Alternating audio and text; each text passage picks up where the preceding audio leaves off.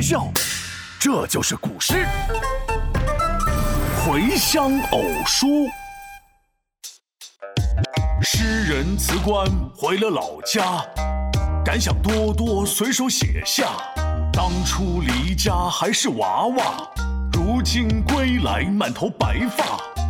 家乡小孩问我是谁，突然不知该怎么回。哎，闹闹，你多久没回老家了？嗯，快一年了吧。每年过年的时候，我爸妈才会带我回老家呢。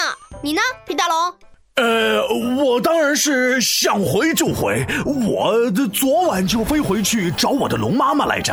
呃，不过你一年回一次老家，那比贺知章好多了。贺贺知章，呃，我想想，是那个外号叫诗狂的吗？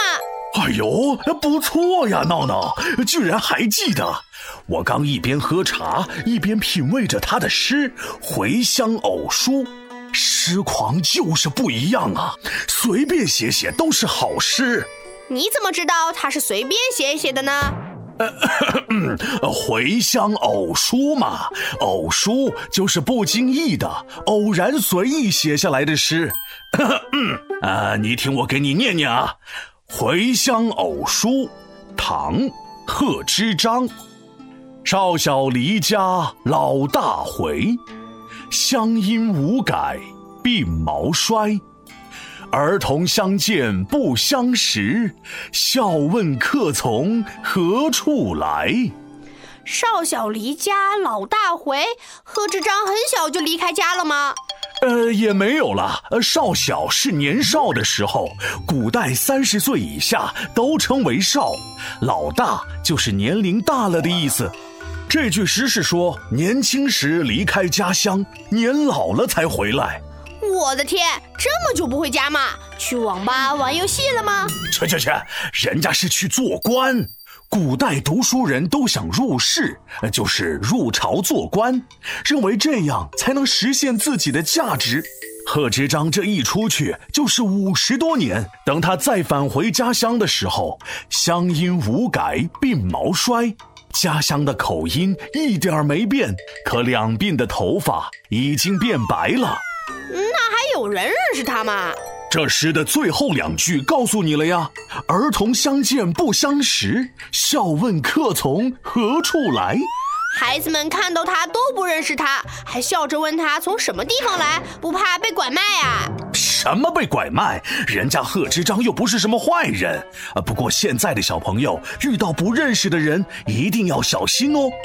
闹闹，你后两句的诗解释的倒是非常准确。啊，你看看这回乡偶书写的多好！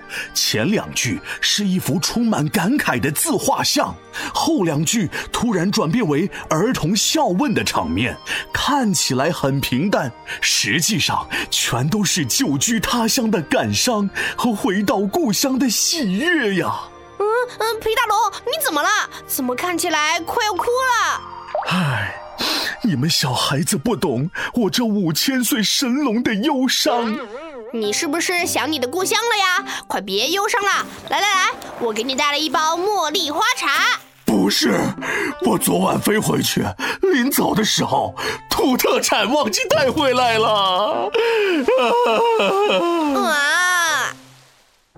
皮大龙敲黑板，古诗原来这么简单。年少离开家。年老回故乡，口音没变化，鬓角已变花。背井离乡，充满忧伤。落叶归根，喜悦异常。听我认真来一遍，起。《回乡偶书》，唐·贺知章。少小离家老大回，乡音无改鬓毛衰。儿童相见不相识，笑问客从何处来。